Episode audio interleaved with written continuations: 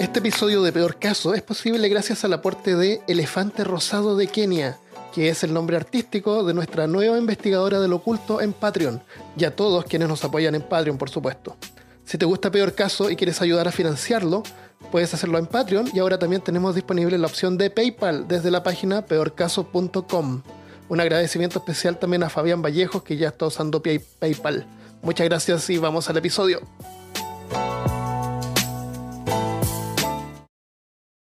Bienvenido y bienvenida al episodio número 74 de Peor Caso. En este episodio, Muerte Negra, cómo morir rápido.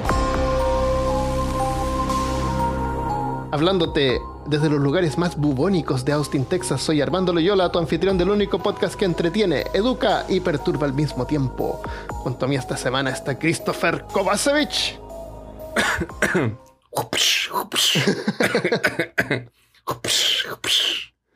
Este episodio tiene un factor perturbador, yo diría, de 9.87. Ay, ¿Eres no, tú? ya empezamos. ¿Por Sí. qué? Pero es que es inevitable. yo sabía que era una mala idea. yo sabía que era una mala idea. Hay que, hay que, hay que colocar el- la advertencia de peor caso. Eso. cuidado, cuidado. Usted está entrando en la zona de peor caso. Zona perturbadora, 9.87%. La muerte negra, peste negra o peste bubónica ha sido una de las pandemias más devastadoras conocidas por el hombre. Cuando la enfermedad se propagó en Europa entre 1346 y 1353, más o menos, Más o menos. mató aproximadamente a 75 200 millones de personas. O sea, aproximadamente como un 30 a 60% de la población total de Europa en ese momento, dependiendo del lugar. No, y, y- y esa variación de, de números es grande porque no hay registros con, con- con- como concluyentes. Todos los historiadores tienen números distintos porque Sí. estaban en momentos distintos y en lugares distintos. Sí, es verdad. Eh, depende del lugar y Europa es grande. Eh, hay partes donde no murió nadie. Hay partes donde murieron casi todos. Sí, hay partes donde murió el 75% de la población de una, Sí. de una ciudad. Estamos, hablando, estamos hablando de pandemia. Pandemia es cuando hay una enfermedad que, que es contagiosa y se esparce, pero rápidamente, matando a un montón de gente. Como, ¿cuál, cuál, cuál ha sido la pandemia que ocurrió recientemente? La- Eh, ¿Cómo se llamaba? La, la fiebre, no sé qué. aquí en Brasil tuvo un tiempo virus del la- Zika. El Zika, Zika era el una, pa- una especie de. Claro. como una epidemia, ¿no? Pero yo parece que el Zika fue más como fue eh, fue como más alarmante, como que la gente le, le dio Sí. mucho internet en realidad fue como Sí, porque, porque como no pasa nada, sí, era como la cosa del momento. Pero bueno. ¿En Brasil pasó algo? Estaba la mm, dengue, Ah, el dengue, ¿verdad? el dengue, el mosquito Sí. del dengue. El mosquito del dengue, eso pasó en Brasil hace poco. Sí, de hecho hay hartas campañas eh, Sí. para no dejar agua estancada y cosas así. Fue más en el norte, en el sur no habían tantos casos, pero eh, era, era bastante. No Oh. fue no fue menor. El- en el caso de la peste bubónica, los síntomas parten así como si fuera un resfrío. Con fiebre alta, vómito, después al final sangrado en los pulmones, así como, como tuberculosis, Oh. toses con sangre. Eso ya como en los, en los últimos momentos. El- Que era después el- de media hora. Claro, claro, a, la- a los Claro, 30 eh. minutos. A los 30 No, como a los minutos. tres, como a los tres días. Eh, Súper esa última parte, eh, sí, esa, y esa última parte era la más peligrosa porque ahí tú cuando tosías, tú podías poner el, tirar el, la bacteria eh, en el aire. De Las hecho, personas que la respiraban se infectaban. en algún momento los padres o que iban a visitar a los enfermos tenían instrucciones de no acercarse a ellos para escuchar si ellos querían susurrar algo. Oh, me imagino. Porque para hacer la, la- la confesión estaba muriendo y todo, entonces para darle la extrema unción tenía que confesar los pecados. Ah, ya. Entonces le, le- le dijeron a todos los padres que iban a las casas de los enfermos que no se podían acercar. ¿Y cómo escuchaban? Con un conito. Ah, con un no cono, sé. un cono largo. ahí les hacían, les daban la extrema unción, confesaba los pecados, le daban la extrema unción y se moría. Te, te perdonamos todos los pecados, no importa cuáles. Claro. Haberte movido a esta ciudad. Por ejemplo. Claro. El, los cuerpos de las víctimas se cubrían con inflamaciones y furúnculos que, que a veces se reventaban. Y estos furúnculos generalmente aparecían en el área de la ingle, que es como entre medio de las piernas debajo, y también podía aparecer en las axilas, que es donde Sí. están los nódulos linfáticos, pero hablamos, vamos a hablar de la parte científica después. El, y, el, y, esos, y esos bulbos se llamaban, del término latín, se llaman bubos. ¿Sí? Como bulbos debe ser como bubos, y por eso se llama Sí. bubónica, la peste. El- otras veces también pasaba que los pies y las manos se, se necrotizaban, o sea, el tejido se empezaba a morir. Quedaba Y tus, y tus manos, claro, tus manos y los pies empezaban a podrirse mientras tú todavía Oh. vivías tus últimos minutos. Ah, claro. Eso también vamos a explicar por qué pasaba. Pero en ese tiempo nadie sabía, entonces nosotros vamos a pretender que tampoco sabemos. Tarana. El- la peste, cuando escuchamos la muerte negra, eh, generalmente estamos hablando de, la, de las épocas entre como el 1340, 40, 1350 por ahí, eh, que es lo que pasó en Europa, pero aparte de eso han habido otras pandemias as- de, esta misma, de la peste bubónica, eh, una de las más pop- famosas, no populares, es la plaga de Justinian, que pasó en el Imperio Bizantino, como en el año 541 eh, antes de la antes de Cristo y mató a 25 millones de personas. En el peor periodo, en Constantinopla morían 5.000 personas al día. Y se consideró Ah. activa hasta el año me- 150. Acuérdate que cuando decimos antes de Cristo o antes de la era actual, eh, los números van aumentando mientras más, mientras más atrás vamos. son como números negativos. Sí, porque es del cero para atrás. Claro, entonces del 500 al 150, el 150 es un área- una, una fecha más reciente. Más reciente, exactamente. Pero imagínate, pues 200 años. Horrible. Es mucho. Es horrible. Después está la muerte negra. Después está Hunan en China en 1855. 12 millones de personas murieron entre India y China. Y se consideró activa hasta 1953. Bueno, y piensa que mientras más gente existe en, en un lugar demográfico, es más gente la gente. Es más gente la gente. Son más Sí. personas la- las que se contagian. Pero a medida que más se contagian, más mueren y menos gente hay. Y ahí se va pasando la peste. Sí. Esto- todo esto pasa en lugares que, donde hay gente concentrada, como tú dices. En ciudades. No ocurre tanto en el campo. Claro. El, otros brotes han, han ocurrido. Hay, un montón de brotes y todos se llaman iguales. La Gran Plaga de Londres de mil no- 1665. La Gran Plaga de Civil, 1647. La Gran Plaga de Viena, 1679. Así que si corriera alguna otra pandemia hoy en día se llamaría la Gran Plaga de, no sé, Buenos Aires. Donde fuera. Estaba pensando en Starship Y, y siempre es la gran plaga. O sea, quedó Siempre es la gran que era la plaga, gran plaga. Cualquier otra que venga ya no va a ser la gran. esa es- no, va a ser también la Gran Plaga de no sé dónde. Pero ¿y si, y si tiene, y si hay otra plaga en el mismo lugar? Ya no puede ser la gran plaga. Es la Gran Plaga de como- Curitiba, es la Gran Plaga de Austin.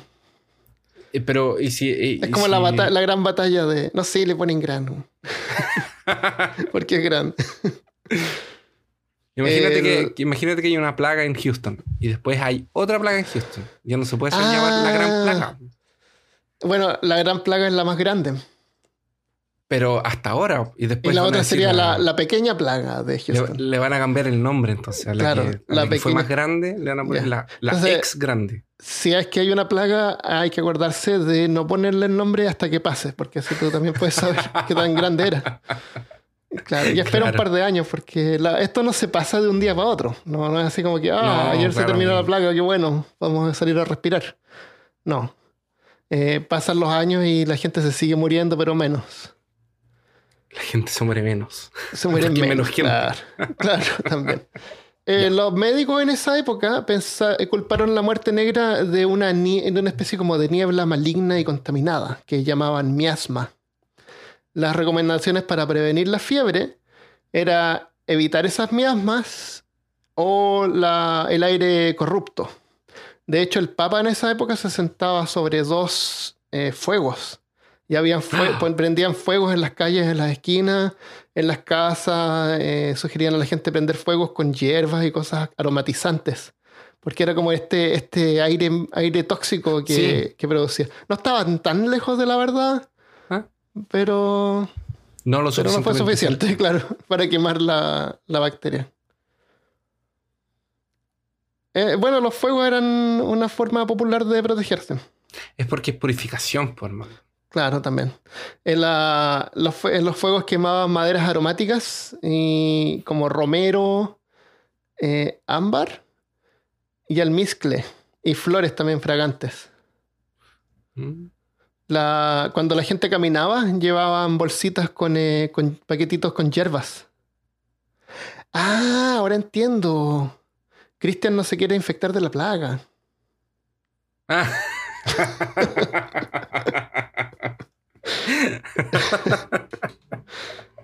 Ya, tiene sentido.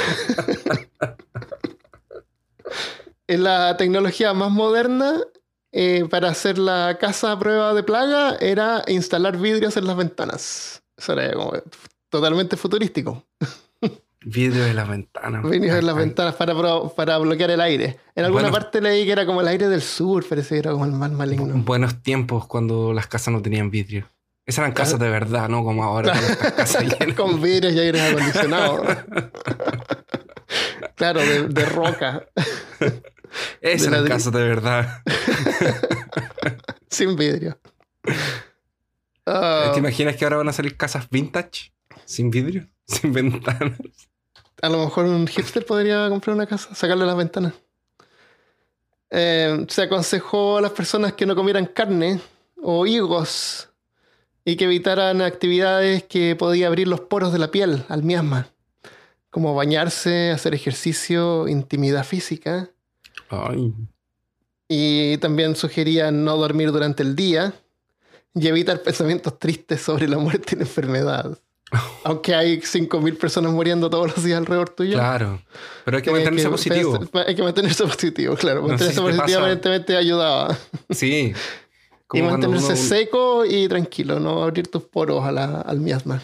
cuando uno no se, man- no se siente muy bien, la gente viene y dice, oye, pero ánimo. Y tú ya te sientes mejor, ¿sabes? Claro, pero, pero ¿por qué en vez de estar triste no estás feliz? Ah, buena idea. Oh, buena ¿Por qué no idea. pensé eso? Gracias Oh. por recordármelo. Entonces, estamos más o menos específicamente en el año 1347. Sabemos que guerra, batallas y asedios son constantes y pasan en gran parte del mundo. Hay peleas en, dentro de, de la misma nación, a veces entre clanes, entre familias reales, y también existe la guerra afuera, en Oriente. Así como el comercio se expandía y era fructífero, personas, via- personas viajaban por todas partes del mundo intercambiando mercancías y bienes que conseguían de distintas ciudades. Y claro, los hombres a cargo de la iglesia, que estaban alejados de toda la vocación y del propósito divino, se dejaron llevar por solo sus intereses propios y codicia, usando su poder para influenciar, para, para influenciar y manipular ricos y pobres, llevándonos así a una sociedad enteramente en la oscuridad, Enteramente Bien. muerta. enteramente muerta, llena de supersticiones, lejos de la ciencia y el conocimiento, un lugar en donde no es posible llevarle la contra a ninguna autoridad, ni espiritual ni monárquica. La iglesia tenía un poder muy grande en la sociedad, existían juicios y reglas morales. La iglesia pasaba por un tiempo que participaba en la agenda política de los países. Eran tiempos oscuros. Nacieron grupos como los flageladores y nadie estaba a salvo, ni siquiera las mascotas. ¿Las ¿Sabías que los flagelaban? gatos ¿Ah? La, la flagelaban. las flagelaban? ¿Sabías que los gatos tuvieron una inquisición propia? Los gatos de los perros, sí. Los gatos y los perros fueron perseguidos por ser asociados con el demonio, especialmente los gatos, Ah, que tenían las figuras de Egipto, de los dioses, ah, eran paga- paganos. y eran cosas paganas. Los pocos que quedaron por ahí fueron perseguidos y ya nadie los tenía como mascotas en sus casas. Existía mucha discriminación, racismo. Pero, pero después conquistaron el mundo igual. Da- Claramente, están en todos lados ahora. Malditos gatos. ¿Cómo que malditos gatos? Estamos, estamos en internet, Christopher. Que más Perdón, respeto. perdón. Existía mucha discriminación, racismo y xenofobismo. ¿Qué Los lo que es judíos, xenofobismo? es contra extranjeros. Ah, Los judíos eran. Por, por eso que lo. Por eso que en Warhammer 40.000 a los alienígenas dicen chenos. ah, ok. Tiene sentido. Eh, los judíos eran perseguidos y culpados por casi todo de lo que pasaba ¿Tú malo sabes, en la tú sabes por qué ocultaban a los judíos al principio cuando pasó esta, esta eh, plaga? Porque no les tenían buenas y los judíos y los cristianos, o los judíos vivían separados de los cristianos, en zonas, zonas aparte. Sí. Entonces cuando empezó la plaga, ellos ya estaban como en cuarentena. Y los cristianos veían que ellos se infectaban menos. Por eso les echaron la, Ah. le encontraron eso como, como una forma de echarles la culpa de que ellos estaban causando la plaga, estaban infectando los pozos de agua y todo eso. Yo no sabía que, que los judíos para entrar en Europa, en los reinos, necesitan un permiso especial. Sí, eran súper eh, segregados y separados. Por eso, y eso también los ayudó al principio a, a evitar eh, contagiarse. Sí. Y, y después cuando ya los empezaron a culpar, empezaron a quemar las casas y Oh, quemaban casas con poblaciones completas, no, no siquiera familias, con poblaciones completas en una casa. Ma- mataron Habían miles, judíos. miles de judíos. Miles de judíos. Eh, Habían judíos que, para evitar la turba, quemaban sus propias casas antes que llegara la turba Ah. con, con, eh, con tridentes y antorchas. Ah, como Burn Sí, the otro- Witch. Otros se tenían que. se convertían al cristianismo ahí mismo. Sí, yo también lo que los mataron. Sí. Eh, yo creo que la mejor opción en esa época eran los que se escapaban al campo. Sí, en ese Se tiempo. escapaban sí. a áreas sin, eh, sin estar. eh, Y, y- y de hecho vamos a ver que los que se arrancaban más eran, la eran los, los, Los señores ricos. de... Los nobles, los nobles. los señores de tierras. Claro, tiene sentido. También tienen dónde ir. Eh, Ahora, imagínate que al- además de, de ese como contexto cultural, social, donde está la presión de, de la iglesia, existen condiciones de higiene pésimas. Ah, sí. Las ciudades medievales nos llevarían a tener escalofríos, ansias de vómitos y más de algún Sí, a, lo- a los que estén pensando en viajar al pasado, a la Sí, época medieval, no es, no es así como en los juegos de, No. de RPG. No es RPG, gente. No, no, es, no, es horrible. No es como Game of Thrones. No, no es así. A menos que uno lleve así como, no sé, hay que plastificarse Claro. con una máscara. Ahora, piensa que basura y caquitas. No, no había, no había eh, drenaje. No existe el drenaje. No existe el drenaje. Entonces que la gente tú- hacía sus cosas en una, en una En un, en un en un balde. cubo, en un, cubo balde y, después lo tiraba afuera, a claro. la calle. Así Qué es. horrible. ¿Sí? A lo mejor habían canaletas o algo, ¿no? No, no había nada. Los tiraban a la calle. Caminaban hacia arriba de la... Oh, el olor que debe haber habido todo el tiempo Ahora, en forma imagínate que además de tirar la basura y los excrementos a la calle, las habitaciones eran pequeñas. Porque la gente era muy, muy, muy Ah, pobre. sí. Y muchas personas. Ah, ahora no te gustan las casas antiguas. Ahora no me gusta la casa. me gusta la casa antigua, pero sin tanta gente. Ya. Después de la plaga. Después la plaza. Había un montón de casas gratis. Claro. Ahora piensa que ah, como había tanta como había mucha gente por, por casa y por habitación, eh, esto eh, aumentaba la cantidad de, de- de contacto entre personas. Entonces cualquier enfermedad y cualquier cosa se pasaba muy Ah, rápido. inmediatamente se contagiaban. Sí, Porque es mucha gente en un lugar muy apretado. Claro. Entonces, sí. ah, Por eso pasó es- en las ciudades.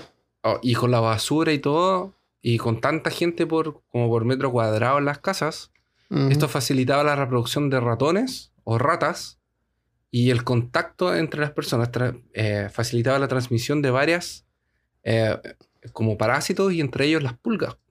o Era, era como que se veía venir. Era como que no podía ser evitado. Ah, Entonces, eh, si yo llegaba con piojos a la casa, todo el mundo se iba a Todo agarrar el- piojos. Si yo llegaba con pulgas a la casa, las pulgas Sí. iban a pasar por todo el mundo. Y habían pulgas en todos lados.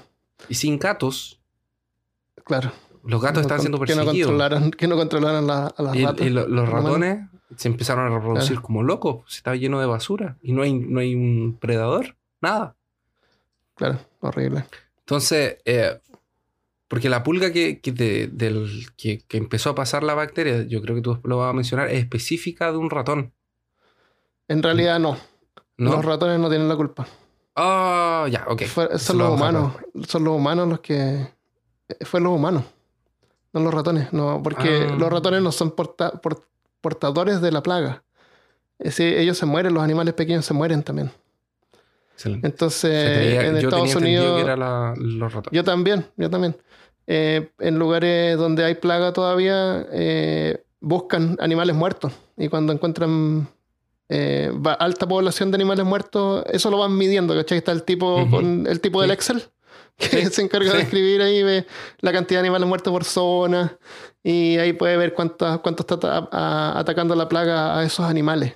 Porque Y, esa, y las pulgas son las que lo dispersan. Eh, las pulgas son las que lo Pero cuando, cuando los humanos en una ciudad que están todos apretujados se infectan, entre Ah, los humanos sí, es donde sí. se, se esparce. No, lo que pasa es que se supone que los ratones fueron los que fueron el primer foco que esparcieron. No, el vector puede los ser, humanos. sí, claro. Fue el primer Sí, eso- vector. sí. Mira, ahí Claro. yo te voy a contar algo interesante que por eso me, yo pensé en eso. Entonces, como tú dijiste, no había red de cañería, no había agua potable y tampoco recogían la basura. Oye, pero hay que tener en cuenta también que tenía, producían menos basura, porque hoy en día todas las cosas vienen envueltas en plástico y la cantidad de basura que producimos es increíble. Co- Concuerdo totalmente. Pero, igual no es por mucho que ¿no? sea menos basura la que Sí, ellos sí. producían, no la, no la sacaban, no la Sí. retiraban. Qué Entonces igual se iba a acumular. Entonces, ¿y todo esto ya a dónde? ¿A dónde? A, a la calle. En la calle. Y la calle tampoco era así como... como Había que esperar a que lloviera para que eh, se la llevara. Eran calles estrechas, ¿cachai? Si claro, porque que no habían autos. no había nada. O Entonces, sea, tenía que pasar carretas por ahí. de hecho, mucha gente tenía, tenía puercos, tenía chanchos. Ah, que se comieran lo para que se comieran por ahí. las feces y se comieran todo. Qué asco. Sí. Ahora, la falta de conocimiento, la falta de práctica de higiene hace que ciudades y pueblos. ¿Cómo sean- vivían? se- no ¿Cómo sé, pudieron vivir hasta ese momento? no sé.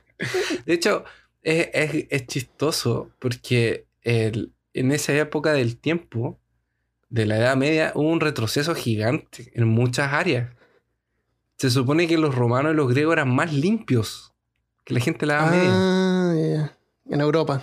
En Europa lo- eran, eran, tenían esgoto. Los romanos tenían, tenían esgoto, tenían ¿Qué es lo que es cañería, Cañería. tenían redes de, de desagüe, Sí, tenían la, la- para donde pasaban agua potable. tenían, tenían agua para... Entonces, esto Agua, de aquí agua. es casi un retroceso, ¿cachai? Sí. Qué horrible. ¿Entiendes? Sí. sí entiendo. Eh, bueno, entonces, eh, las enfermedades, parásitos y cosas por el estilo tenían un lugar propicio para, ex- para, para, para expandirse, para crecer, para multiplicarse, para, para que pasaran este tipo de cosas. Y un poeta llamado Giovanni Boccaccio describe una de estas enfermedades que llegaron a, a su ciudad en Florencia. Aparecían al comienzo tanto en hombres como mujeres, en la virilia y en la axila, algunas hinchazones. Algunas de estas crecían como manzanas, otras como un huevo. Crecían unas más y otras menos. Hasta Así la plebe. Así la plebe las llamaba de bubones. Los médicos en algún momento, esto no lo dijo él, eh, lo, lo estoy aportando yo ahora. En algún momento los, los médicos empezaron a creer que si ellos reventaban estas heridas, eh, podían, pero no tenían herramientas, no tenían acepción, dejar no sacar, tenían la, nada, sacar la ¿cachai? enfermedad que saliera del cuerpo. Ajá. Pero se contagiaban ellos más, ¿cachai? Claro. Usaban el cuchillo. sí. Eh, no, no, no había nada, no, no- no había nada con, con nada aséptico, no había nada limpio, No. era todo. Usaban en uno, en otro. en- me imagino que paños que habrán usado para limpiar las heridas, no sé. Ahora, otra cosa que él dijo. Eh, enseguida, el aspecto de la enfermedad pasó a alterarse. Comenzó a colocar, comenzó a- colocar manchas de color negro en los enfermos. Tales manchas estaban en los brazos, muslos y otros lugares del cuerpo. Esta pestilencia se transmitía como fuego. Solo con tocarse uno podía quedar enfermo. Ese ahí fue Boccaccio. Yo, yo cuando chico viví en una calle que se llama Bocacho. Eh, así que siento como una conexión personal. y, y yo cuando... ¿Te acuerdas que en La Serena había una heladería que era la Boccaccio? Ah, ¿verdad? Parece. Sí. Bocacho es bien famoso. Ahí está, Bocacho. La ciencia de la Eh. época era incapaz de tratar e identificar esta enfermedad o saber las causas de esta, por ser completamente desconocida. Por lo que obtuvo una explicación religiosa, obviamente. Así las personas comenzaron a pensar que era un castigo divino, Claro. permitiendo el surgimiento de grupos como los flagelantes. También se Personas- llamaba la, la hermandad de los flagelantes. La hermandad de los flagelantes. Personas que se causaban daño, autoflagelación, que eran unos palitos de. eran unos, unas varas de, de madera que tenían tiras de cuero y en, los, y en las puntas tenían. eh, tenían puntas de, de hierro. ¿Para púas. qué? Para pegarse en la espalda. ¡Ay, ay! Y así ellos se causaban daño y pagaban por sus pecados y así hacían penitencia por ellos y por el resto. Claro. Iban andando de ciudad en ciudad y como te podrás dar cuenta, andar por una ciudad que tiene una peste de, esa- de ese tipo, abrirse una herida y andar caminando de ciudad en ciudad no debe ser una buena idea para No, para nada. no enfermarse y para no llevar la ciudad, la Sí. enfermedad a otra ciudad. Eso Ahora- afortunadamente duraron un par de años porque el Papa eh, los, los canceló. Los- Los ¿y ¿Sabes por qué los canceló? Los- Porque más la. No, no tenía idea, no tiene nada que ver con eso. Tiene que ver Ah. con la credibilidad de la iglesia. Ah, Porque era como, era un movimiento que estaba surgiendo y le estaba tirando popularidad y le estaba tirando, ah, le estaba ya. quitando No autoridad. era, no era organizado. No. Ya tiene sentido, sí. Ahora, dentro de ese contexto, muchos de los médicos tenían que ser clérigos primero. No era permitido estudiar medicina o alguna ciencia sin antes ser un clérigo, un religioso o un teólogo.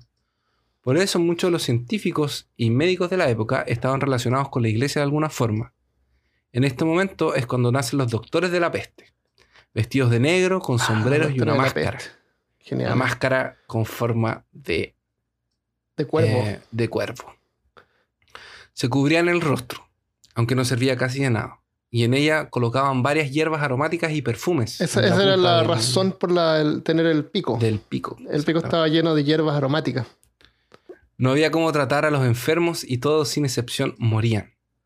En vez de aislar las ciudades de foco de enfermedad o las sanas, que nadie entraba y nadie salía de las ciudades, la gente se arrancaba de las ciudades y pueblos.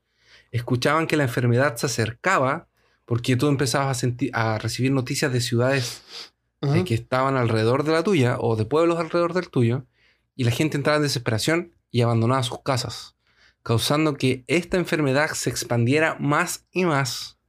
Algunas ciudades que tenían murallas se cerraron y así evitaban, y así evitaban la entrada de cualquiera que pudiera estar enfermo. Solo que ellos creían que era por esto de que hablábamos de que eran extranjeros Ah, claro. y no por el hecho de ser personas que tenían la enfermedad. Algunas ciudades portuarias dejaban los barcos 40 días sin poder Ah, desembarcar en ellas. en Italia, y así nació sí. el término de cuarentena. Cuarentena. En 1348 pensaban que se podía transmitir a través de la basura y mandaron a limpiar las calles de Florencia cuando la enfermedad se acercaba al norte de Italia. Pero las calles estaban tan sucias y eran tan estrechas que no serviría de absolutamente nada. Como dijiste tú, murió entre tanta gente que en tres años murieron entre 30 y 50 millones de personas. Era tanta gente muerta que ya no los enterraban más. Los cadáveres estaban por todos lados y la gente tenía que convivir con eso en su día a día. Entonces eran cadáveres en la calle, cadáveres dentro de las casas. No, moría tanta gente que no daban abasto para Sí. retirar los cuerpos. Entonces, tú podías tener un. Imagínate ir a trabajar un día en la mañana y. Oh, perdón, y. ¿Cachai? Salía- Y claro. En la, en- afuera de las iglesias eh, hacían pilas y los quemaban, la gente llevaba los, los hijos en, en los hombros. Y se suponía que no los podían quemar. Ah, no los podían quemar. No, porque no? alteraba el cuerpo, después no podían resucitar. Ah, entonces se apilaban. Se apilaban. Ah, por eso es que están esas tumbas Las que fosas hicieron, comunes. hicieron unas fosas comunes que eran unos, unos huecos bien grandes y arriba un espacio pequeño donde tiraban el cuerpo hacia adentro. De hecho, hay una mención de esto en el. Y se formaba una especie de pirámide de cuerpo. Exactamente.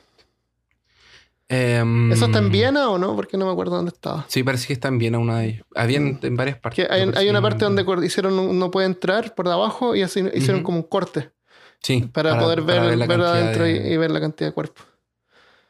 Ahora, con la con esta crisis y con tanta persona, con tanta gente muriéndose, se cuestiona la autoridad de la monarquía. Los pueblos y ciudades fueron abandonadas. Las ofertas de trabajo aparecieron porque ya no habían sirvientes. Entonces, tú eras dueño de una tierra, tú tenías sirvientes, les pagabas poco y los sirvientes trabajaban mucho por poco. ¿Por qué? Porque, habían, porque ellos nacían ahí y estaban su vida entera ahí, sirviéndote. Pero ¿qué pasa? Cuando los sirvientes del, señor del lado se murieron, mis sirvientes recibieron una oferta para irse por condiciones mejores que las que yo les daba. Y eso comenzó a generar ofertas de empleo, empleo y la gente se empezó a dar cuenta que había dónde irse. Sí, la, mano de obra era carísima. Entonces la mano de obra se fue al, Y eso causó también que hubiera menos cosechas, que la gente se fuera a los campos, etcétera, etcétera. Sí. Probablemente, y aquí vienen las teorías, esta epidemia probablemente entró en Europa por Sicilia e Italia, en donde cuatro graneleros genoveses, infestados de ratas, navegaban desde Cafa, en el Mar Negro, ciudad que estaba siendo sediada por tártaros mongoles, que ellos ya estaban enfermos. De hecho, la enfermedad supuestamente nació en Asia, que catapultaban cuerpos infectados a la ciudad, siendo la primera ah, arma biológica Esa acción fue repetida en batallas en el futuro cuando se dieron cuenta de que la gente se... Así los italianos contrajeron la enfermedad. También puede haber llegado por comerciantes utilizando la ruta de la seda. Al final de 1352 la enfermedad se había transmitido a España, Gran Bretaña, Rusia, Alemania, incluso brotes en China. Y se demoraron casi 200 años en recuperar la población que se perdió en Europa. Qué horrible. Se supone que llegó estos... Eh, ahí los, los, ratones eran, fueron como la primera... Porque llegaron los barcos de esta ciudad que había sido infectada por los mongoles y ahí los ratoncitos se bajaron y le pasaron las pulguitas a las personas. Claro. Pero no todo es malo. Habían igual algunas curas. Claro, como... Adelante. Ese es más o menos lo que está pasando. Ese es más o menos el contexto histórico de... Un, momento alegre de la historia humana. Claro. algunas curas. Bueno, eh, obviamente la mayoría no funcionaba. Algunas podían una podía a lo mejor tal vez funcionar un poco. estas son algunas de las más extrañas y terribles. La menos terrible es una que se llama Treacle. Treacle era un jarabe a base de azúcar y también se llama melaza. El paciente tenía que tomarlo oral y generalmente no tenía efecto, pero si el Treacle se dejaba madurar por varios años, podía ayudar un poco porque tenía tiempo para crecer moho, levadura y otros microorganismos como antibióticos que podían combatir enfermedades. Ah. Pero por la demanda de ese tiempo generalmente no, era tan antiguo como para poder eh, funcionar. eso era como lo más, lo mejor, que la mejor opción. El otro era frotar el cuerpo de la víctima con un pollo. ¿Con un se Llama, con un pollo. El método de Picari se llama de, desarrollado por un médico inglés, Tomás Vicari. Consistía en lo siguiente. Tenías que agarrar una gallina y afeitarle el trasero. Amarrar la gallina a los ganglios linfáticos inflamados del enfermo, que son los bulbos, en, debajo de las axilas o en los glúteos. Tenías que amarrar la gallina ahí viva. El, eh, si el pollo se enfermaba, había que lavarlo. Lavarle el trasero al pollo. Y, y aplicarlo de nuevo hasta que uno de los dos se sanara. Si el pollo se sanaba, la persona también supuestamente se sanaba. No afectaba en nada a la, posibilidad de curarse. No, no tenía ningún efecto Pero obvio que no tenía. ¿Cómo que, cómo que se ocurrió eso? no sé. ¿De dónde que se le ocurrió eso? La otra opción eran las sanguijuelas o el derramamiento de sangre, que es un método, como hemos visto, súper antiguo. El, eh, usaban sanguijuelas para sacar sangre. Viste que en ese tiempo creían en, los, humores, que lo vimos esto en el episodio de, de, medicina medieval. De medicina medieval. Entonces estaban los humores y, había, y los humores tenían que estar en, eh, balance y la sangre era uno de estos humores. Y si había mucha sangre, había que sacar la sangre. Entonces eh, lo sacaban generalmente por medio de sanguijuelas que absorben la sangre. Y esa es una forma limpia porque la sanguijuela como que deja la herida cerrada, no te causa ninguna infección y todo bien. Pero estos tratamientos eran caros. Porque la gente que tenía las sanguijuelas, que eran como los, no sé, como entrenadores Pokémon, pero con sanguijuelas en vez de Pokémon, cobraban mucho. Entonces la mayoría de la gente lo único que hacía era con un cuchillo cortado en la piel, buscaban una vena y la, la Ah, cortaban ahí con, una, cortaban. con un cuchillo para sangrar. Para desangrar. Sin, sin ninguna. Sin ninguna. eh, Ningún tipo de sanguijuela para, para parar la el sangramiento. No, el sangramiento lo podías parar si es que hacías un hoyo pequeño, pero igual te infectabas ahí porque el cuchillo no estaba limpio y todo eso. El- lo otro era consumir los ricos, los, los reyes podían, podían hacer este tratamiento.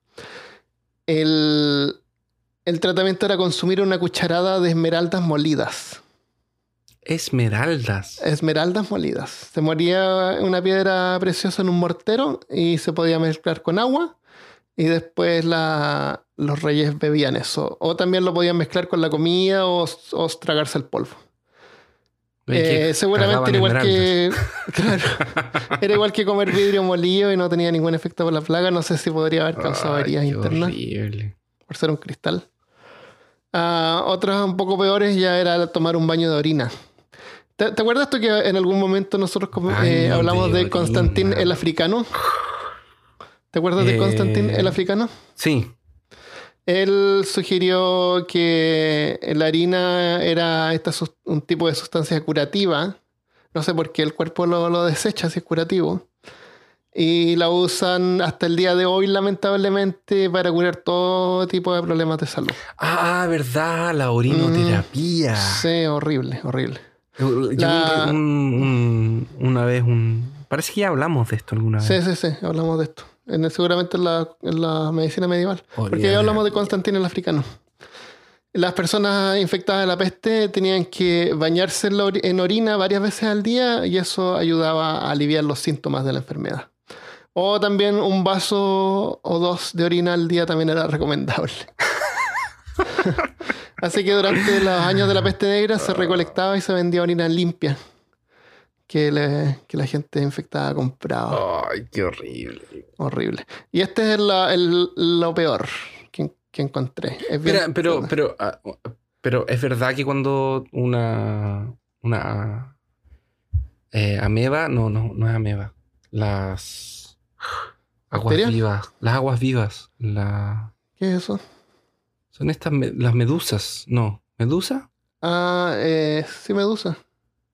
sí, ese que, que es como una wit, es como Sí, que son un transparentes. Sí. ya, se supone que cuando una de esas te, te pica, tienes que hacer pipí en, en donde, Ah, donde te. donde te picó, se supone. Eh, no sé si De hecho, un capítulo de no Friends sé. bien chistoso que pican a Mónica y, y Chandler y Joey no saben cuál de los dos le va a hacer pipí a la, a la piel. Ese es como el, el drama. No sé si inyectan veneno o no, pero no sé. Se supone que sí. Hincha, como que hincha. Prepárate para la, la peor cura. Ya, espérate. Ok, dale. Este último método es el peor y más perturbador. Pero igual habían varios que la intentaban. Los ganglios linfáticos inflamados en las axilas o en la ingle de las víctimas de la plaga se los abrían con un cuchillo para dejar que la enfermedad abandonara el cuerpo. Y luego se aplicaba una mezcla de resina de árboles, raíces de flores y excremento humano directamente Ah. en las heridas. Y esos lugares tratados, entre comillas, después eran vendados. Pero ¿por qué? Así que si alguien no moría de la plaga, igual iba a morir de una infección después. Horrible. Pero ¿cómo le ponen excremento? Sí.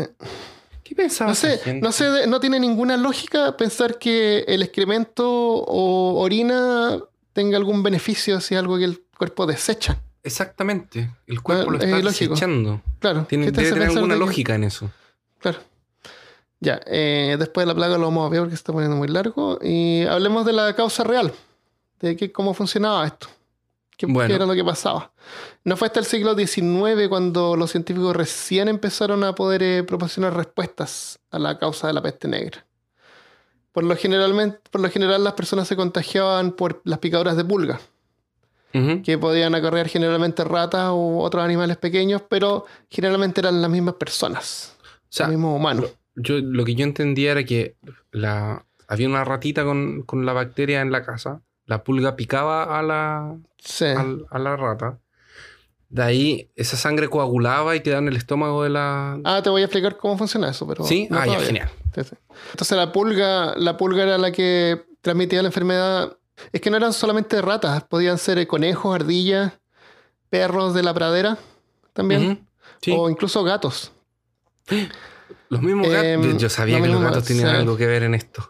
Pero estos no son portadores, sino que ellos también mueren. El análisis moderno de la muerte negra nos muestra que el patógeno responsable fue la bacteria Yersinia peptis. Déjame contarte un caso. ¿Cómo funciona? Una mujer es picada por una pulga. Y esto es lo que pasó con sus dedos. MP, que no vamos a decir su nombre, es una mujer de 23 años de edad, aterrada mientras está siendo revisada por un médico de la plaga. Su esposo, su esposo le cuenta al doctor de que no se ha sentido bien en los últimos dos días, ya ha estado sintiendo síntomas de resfrío, fiebre y vómitos. Y en el área de la ingle tiene hinchazones y mucho dolor. Dos días atrás, MP había estado afuera recolectando hierbas para quemar para la miasma.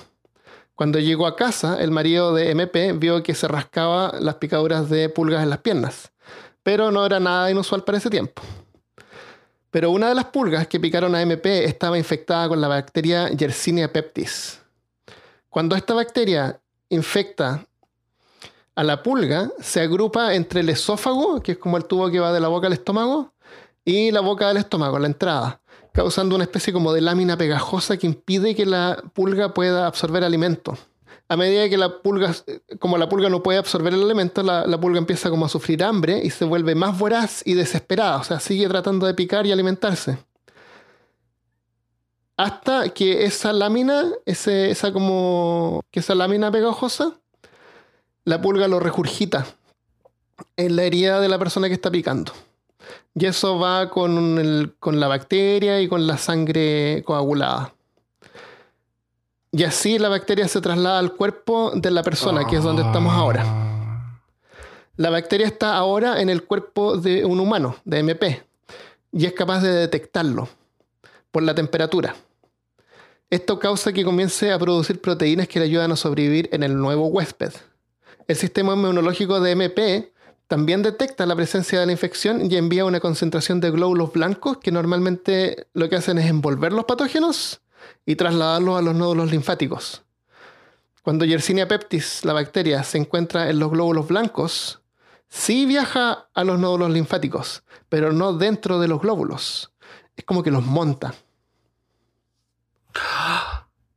está en internet? Ah, no, estoy sorprendido. Ah. La bacteria ataca al sistema inmunológico inyectando una especie de jeringa hipodérmica en el glóbulo. O sea, se, agarra el glóbulo y le, inserta una, una jeringa con, eh, con proteínas que hacen que el glóbulo deje de funcionar normalmente. Las proteínas inyectadas rompen la membrana de los glóbulos blancos causando apoptosis, del griego decaer, una forma en que una célula es destruida en forma programada y muere. O sea, prácticamente la bacteria causa que los glóbulos blancos cometan suicidio. Sin el sistema inmunológico, funcionando en el cuerpo, podría ser afectado por otras enfermedades. Pero eso no ocurre porque la muerte del paciente ocurre más rápido. Para MP ya es tarde y el médico sugiere que sea llevada a una casa de la plaga, donde MP muere al día siguiente.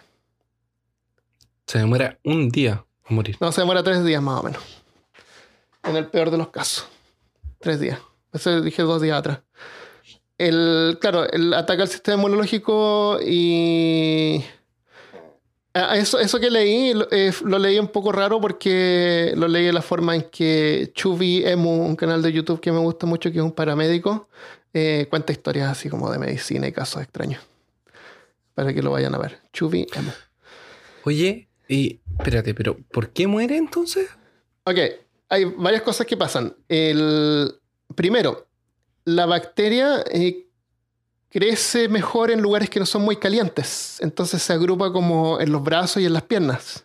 Sí. el, ex- eh, especialmente en las extremidades, o sea, las partes más alejadas del, del centro del cuerpo, que son los dedos de los pies y los dedos de las manos.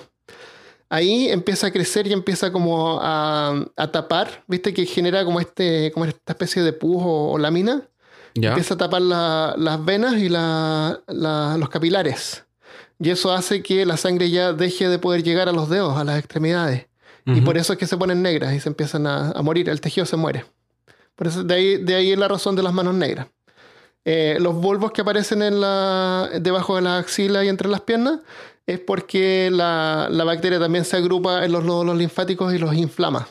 Ya. Y lo, y lo otro también es que pasa es que cuando logra pasar a la sangre, llega a los pulmones y también empieza a crear esta como lámina en los pulmones que te impide poder respirar bien, absorber el oxígeno. Eh, tú te pones a, a toser y te produce eso que empieza a, tir- a esparcir más la, la enfermedad al aire. Y, y con eso ya es suficiente para que mueras porque no puedes respirar. O sea, te mueres como de una. de. de, de una enfermedad de los pulmones. ¿Cómo se llama? Un Eh, colapso respiratorio, una cosa así. Tiene un nombre que es como cuando dicen que los niños tienen resfrío o tienen una eh, Neumonía. neumonía. Claro, es como una especie de neumonía que es lo que te mata al final. Eh, hay tres tipos de peste. Uno es la bubónica, que es la que, que es la más común, es la que te inflama los, los nódulos. Tiene una mortalidad de un 30 a 75% de mortalidad, si es que no es tratada. Tiene un justamente lo que 30% a pasó en Europa. 75%, claro. No, bueno, una combinación de las tres. Pero si es que a ti te ataca esta, tú tienes todavía hasta un 75% de no morir. Bueno, perdón, un 25% de salvarte. Y esto se transmite por las pulgas o animales infectados. Yo creo que yo, yo si tuviera dados aquí para, para tirar, ya vería si, si me muero o no. Mm, Te morirías como 10 veces. la, la otra, la otra, el otro tipo es septicémica, que es cuando la bacteria ingresa directamente al torrente sanguíneo. Es cuando, no sé, pues imagínate que estás atendiendo a un paciente de la plaga y le haces un hoyo con un cuchillo y tú tienes una herida y ahí se transmite directamente a tu sangre. Eso tiene un, sin tratar, tiene una mortalidad de un 100%. Y, y también si es que la bacteria se transmite a tu torrente sanguíneo directamente, tú te puedes morir antes de que te aparezcan estos síntomas en las manos en los, en los ganglios. La, la otra opción es la neu- neumónica, o también septémica se llama. Eh, tiene, tiene una, si no es tratada, también tiene una mortalidad de un 100% y es cuando la bacteria llega a los pulmones. Y ahí esa es la parte más letal porque también se dispersa con la respiración del enfermo. O sea, si tú respiras en aire donde haya un enfermo, te puedes contagiar y morir rápidamente. Porque son tus pulmones los que fueron afectados. No la pulga. La, la, la pulga es como lo más, lo más benigno. Contagiarte por, por medio de una pulga que había picado un ratón, que no necesariamente tiene que ser un ratón, como vimos puede ser un eh, puede ser una ardilla, un conejo, animales pequeños generalmente, Eh, pero también pueden ser eh, eh, gatos. La peste todavía existe, la peste bubónica, la bacteria no, no ha dejado de existir y hay varios lugares en el mundo donde todavía hay, se encuentran animales que pueden ser infectados.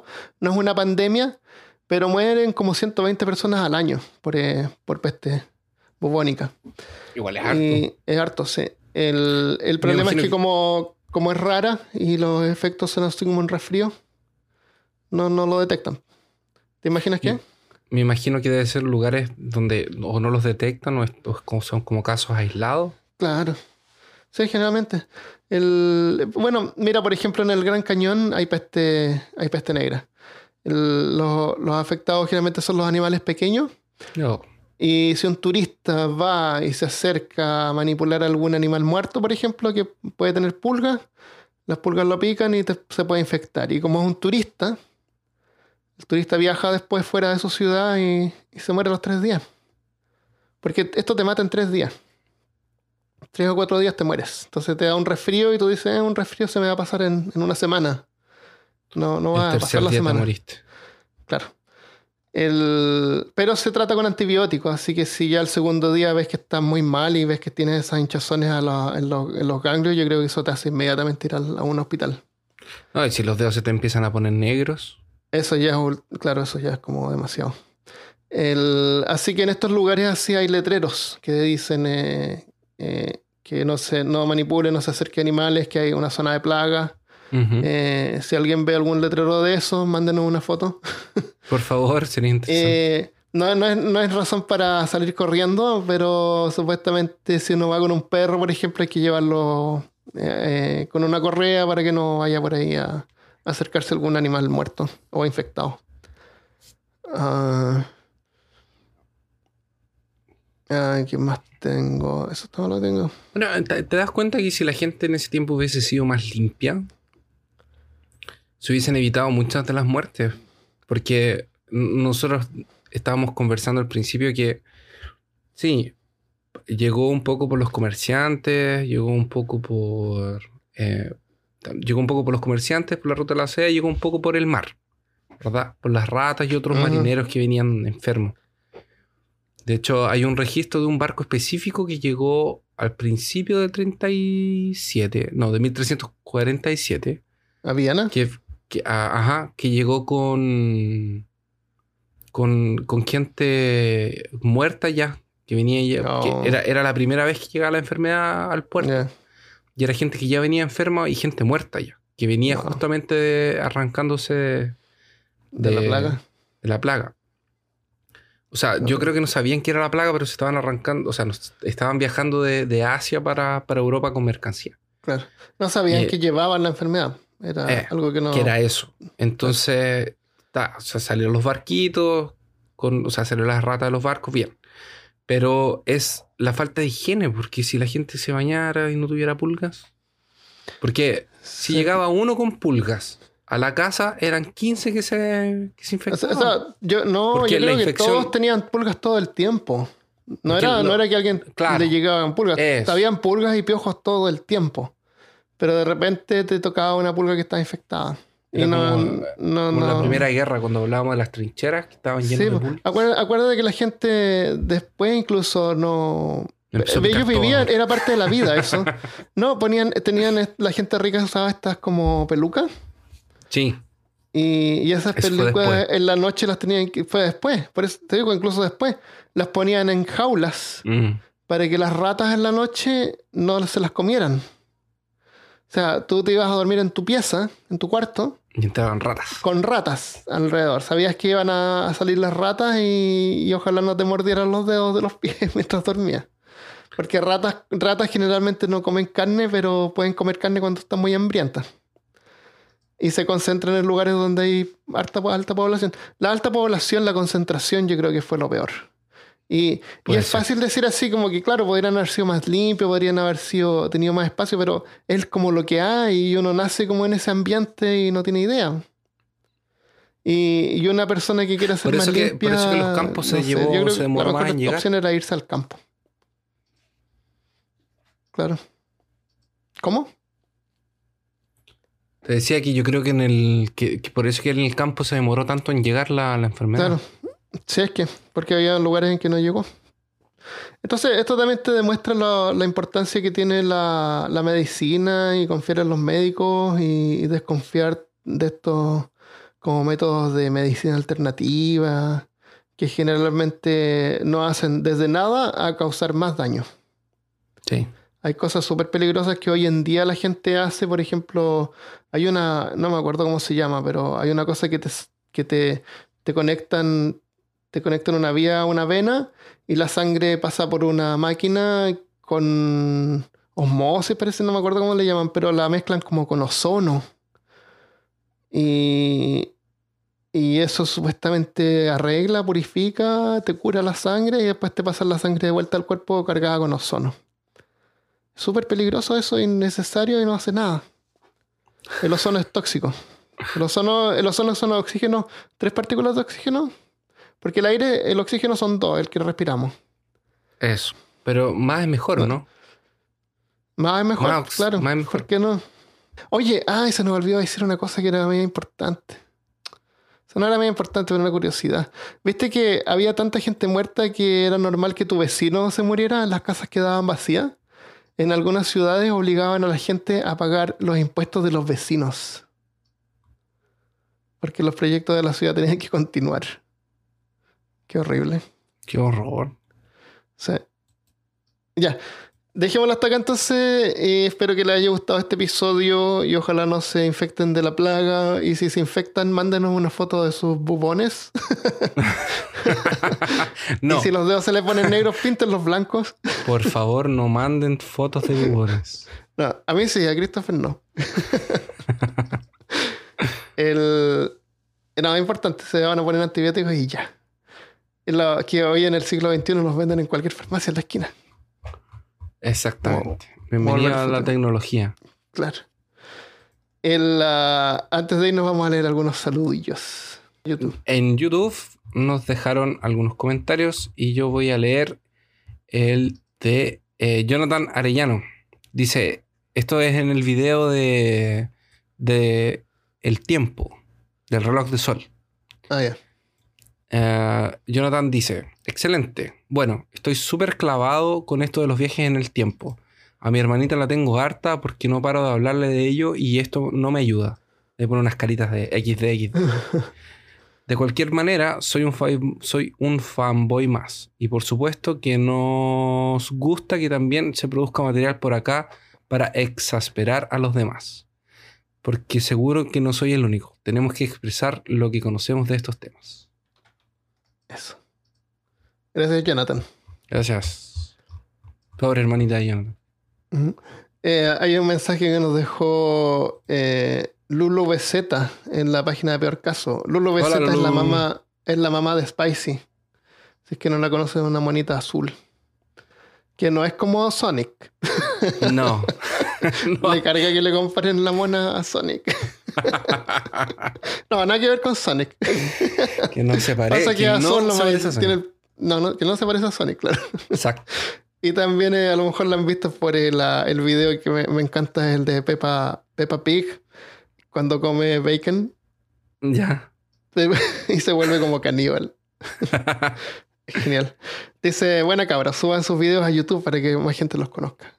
Wow, gracias por el tremendo comentario que nos dejó. Gracias. Nos sentimos elogiados.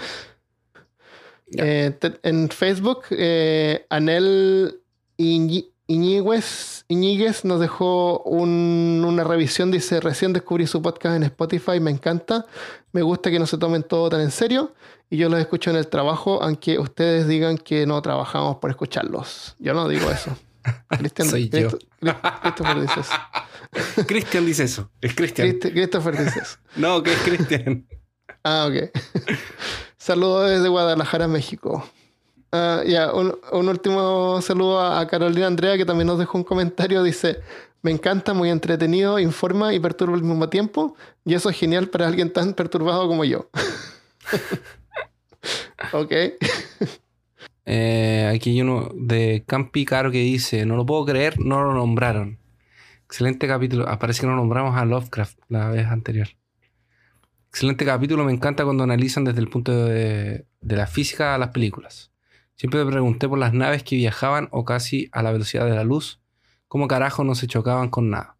Recordé un episodio de Macros o Robotech cuando hacen un salto y quedan las naves como colapso, como solapadas. verdad. Ah, verdad. Sí. Demonios. Mis pies ahora están celosos de mi cabeza porque son más. Genial. Sí. Ya, nos dejamos hasta aquí.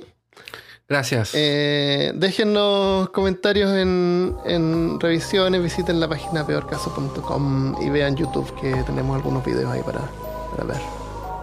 Exactamente. Gracias también. Nos vemos la próxima vez. Adiós. No se olviden que tenemos grupo en Facebook y Patreon. Un abrazo. Adiós.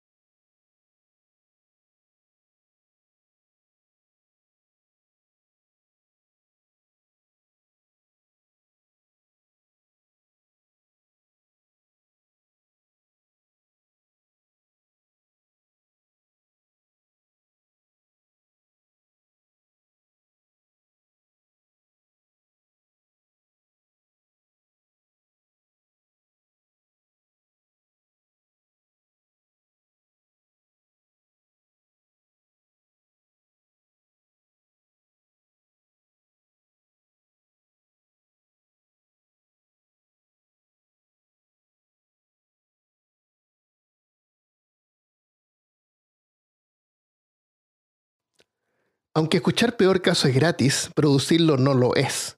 Toma tiempo y tenemos que pagar varios servicios y equipo. Tú puedes ayudarnos a seguir adelante apoyándonos en Patreon. Visítanos en patreon.com slash peorcaso y considera suscribirte. Podrás escuchar episodios con anticipación, ganar stickers y acceso a algo de contenido exclusivo. La dirección es patreon.com slash peorcaso. Muchas gracias.